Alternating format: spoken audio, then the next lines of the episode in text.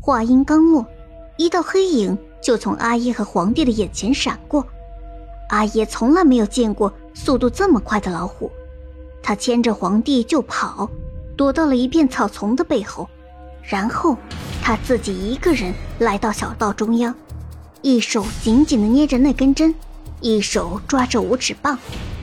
突然，又是一道黑影闪过，阿耶瞬间被扑倒在地，动弹不得。胸口的衣衫被撕出了一道长长的口子，鲜血咕咕而出。巨虎就在他身后，缓缓地朝他走来。他假装没有听到巨虎的声音，等到巨虎朝他扑来的时候，才猛地跳起来，狠狠地给了巨虎一棒。三颗牙齿从巨虎的嘴巴里掉了出来。巨虎停在阿耶面前。嘴巴里的伤口很快就愈合了，新牙也很快长了出来。阿爷这个时候才把这只巨虎看得真真切切。巨虎的个头可不止普通老虎的两倍，五六倍还差不多。阿爷心想：这巨虎也太高了，我要怎么才能把针插到它的眉心里去呢？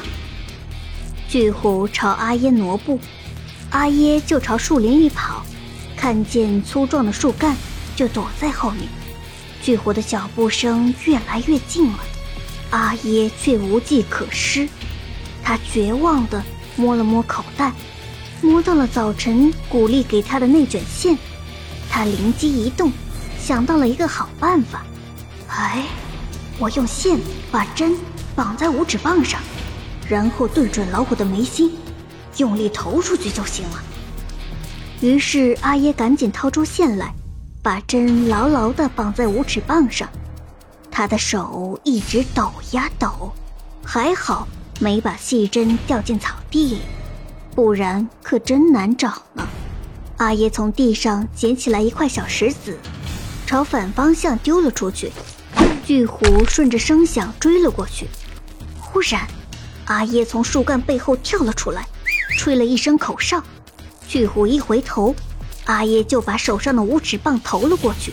五指棒快速的飞过林地，分毫不差的击中了巨虎的眉心。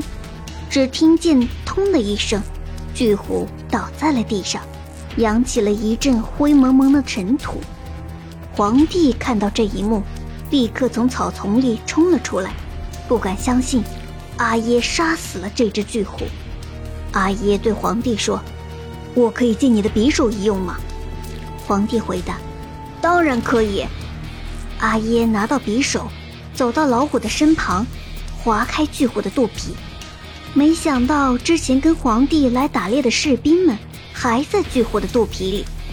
士兵们看到阿耶和皇帝，都热泪盈眶，无比感激，齐声说：“谢谢陛下和阿耶救我们。”后来。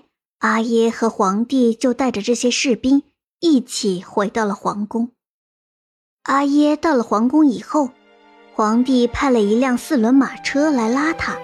皇帝说：“真正的英雄就应该得到真正的优待。”士兵们向阿耶敬礼，人们也朝阿耶投去了尊敬的目光。皇帝把阿耶的事迹告诉了所有人。并且让他做了这个国家的将军。阿耶灭虎、救了皇帝和士兵的故事，很快传遍了全国。人们点起篝火，跳起苗舞，为阿耶庆祝了一天一夜。当然，阿耶也和年轻的皇帝成了非常要好的朋友。